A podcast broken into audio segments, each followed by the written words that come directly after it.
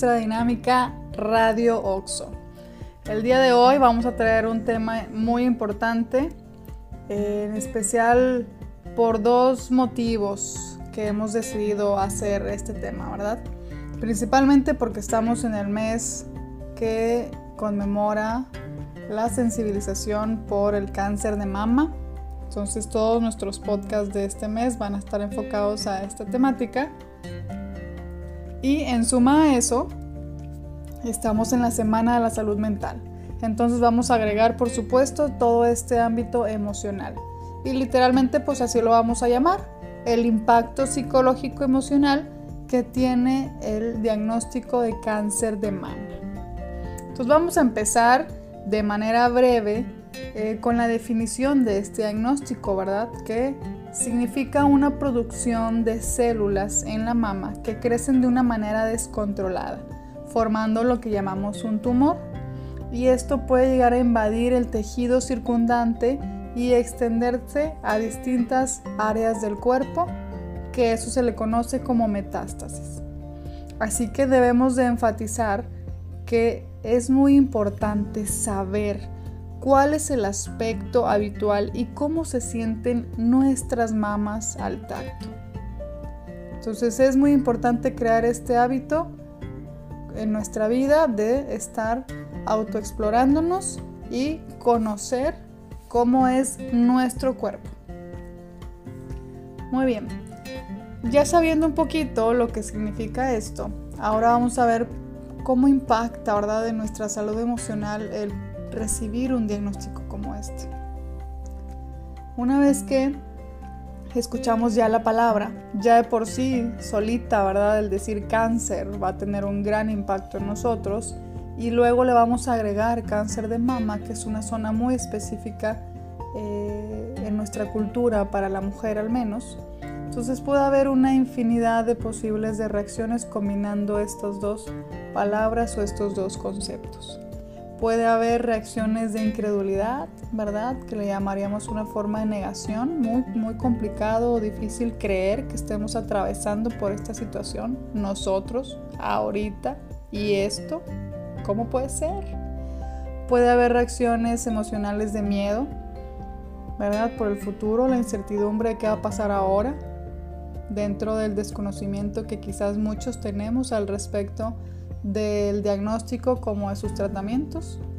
Puede haber ansiedad, ¿verdad? Esta preocupación constante, ¿cómo le voy a hacer?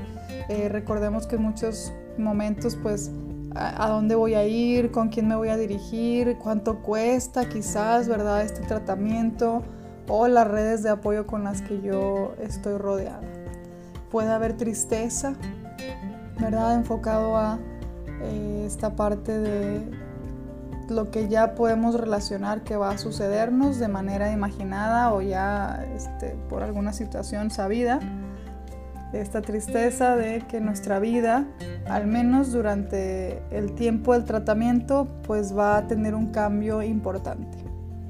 Y esta tristeza, ya si su intensidad va en aumento, puede generar episodios depresivos o una depresión clínica formalmente. Puede haber enojo, ¿verdad? O rabia, precisamente por lo mismo de por qué, estos cuestionamientos, ¿por qué me pasa esto a mí? Ahorita, de esta manera. Entonces todos esos cuestionamientos son esta molestia de haber recibido este tipo de diagnósticos. Entonces, no se preocupen, esto es normal, responder de estas maneras es normal, ya que recordemos que se trata de una enfermedad no sencilla y que puede llegar a ser grave. Entonces, estas reacciones son precisamente una manera de adaptarnos y asimilar la noticia que acabamos de recibir. Podemos requerir o necesitar tiempo para poder afrontar o aprender a afrontar el tratamiento y claro las consecuencias que puede haber con estos tratamientos. Entonces este impacto va a, trastocar diferentes áreas, ¿verdad? Nosotros nos vamos a enfocar en el ámbito emocional aquí, pero pues va a trastocar en nuestro entorno social, nuestro entorno familiar, laboral y desde el ámbito personal también nuestro autoconcepto. Así que yo les recomiendo dense permiso de llorar, de estar tristes, de enojarse. Igualmente porque van a surgir otras preocupaciones aparte del diagnóstico, ¿verdad? Sobre nuestros hijos quizás, nuestra pareja, nuestra familia, ya que ellos también van a resentir esta situación con nosotros y van a requerir algún tipo de atención en su momento. Pero ya hablaremos de este, de este ámbito familiar en otro podcast.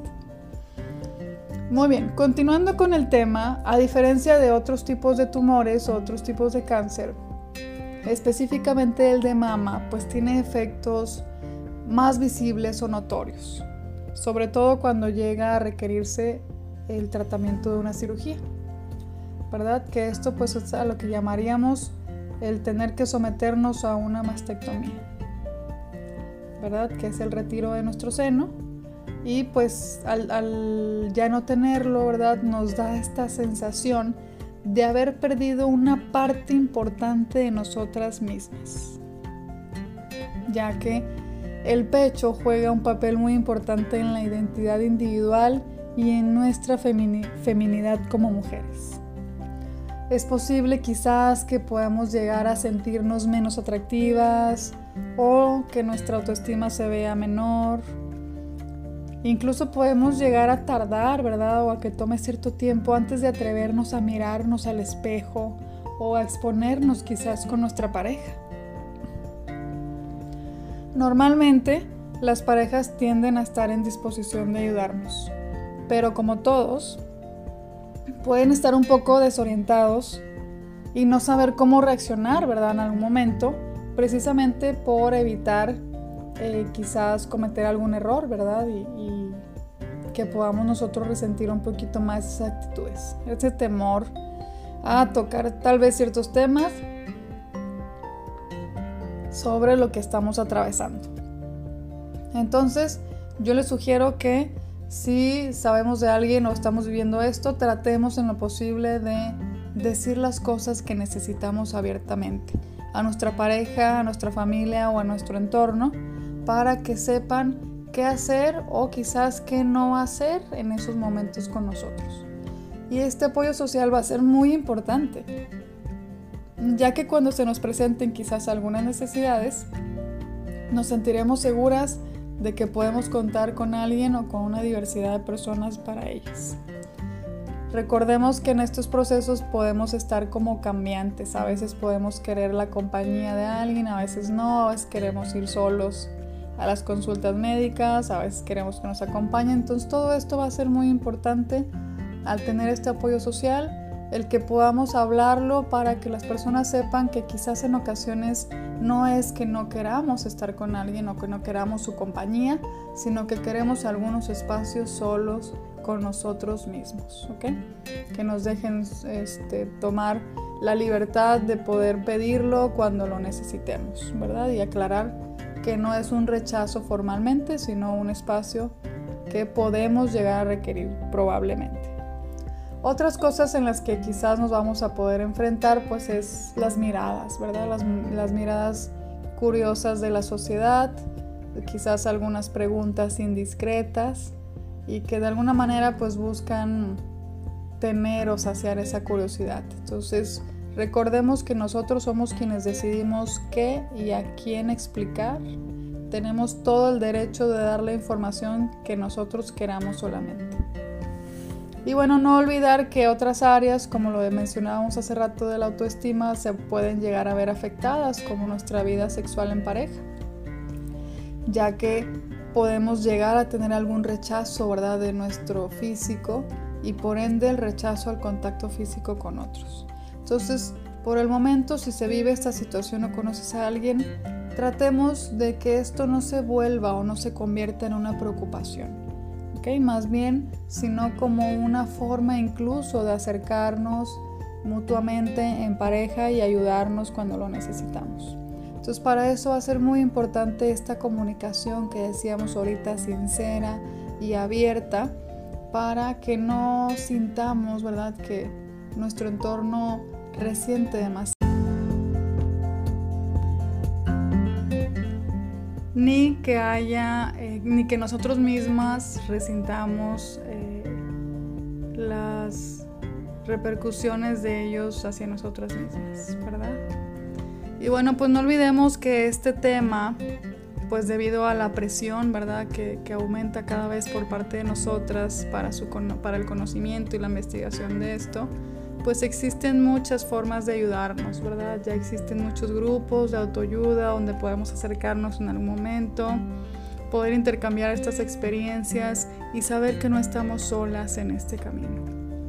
Sin embargo, si la situación consideramos que pueda estar saliendo de nuestro control, que nos esté sobrepasando o que nos esté creando diversas afectaciones en el entorno de diversos ámbitos, no olviden que se cuenta con, los, con la ayuda de los profesionales de la salud, específicamente de los psicólogos, así que por último, puedes enfatizar y recordarles que como parte de la familia OXO, contamos con este servicio de atención psicológica para cualquier situación que podamos requerir en algún momento. Espero que este tema sea de utilidad. Es breve, pero los invitamos a seguir escuchando los otros podcasts que vamos a estar bajando durante el mes para irnos empapando poco a poco de esta información tan importante por el mes de conmemoración del cáncer de mama y el Día de la Salud Mental. Gracias a todos.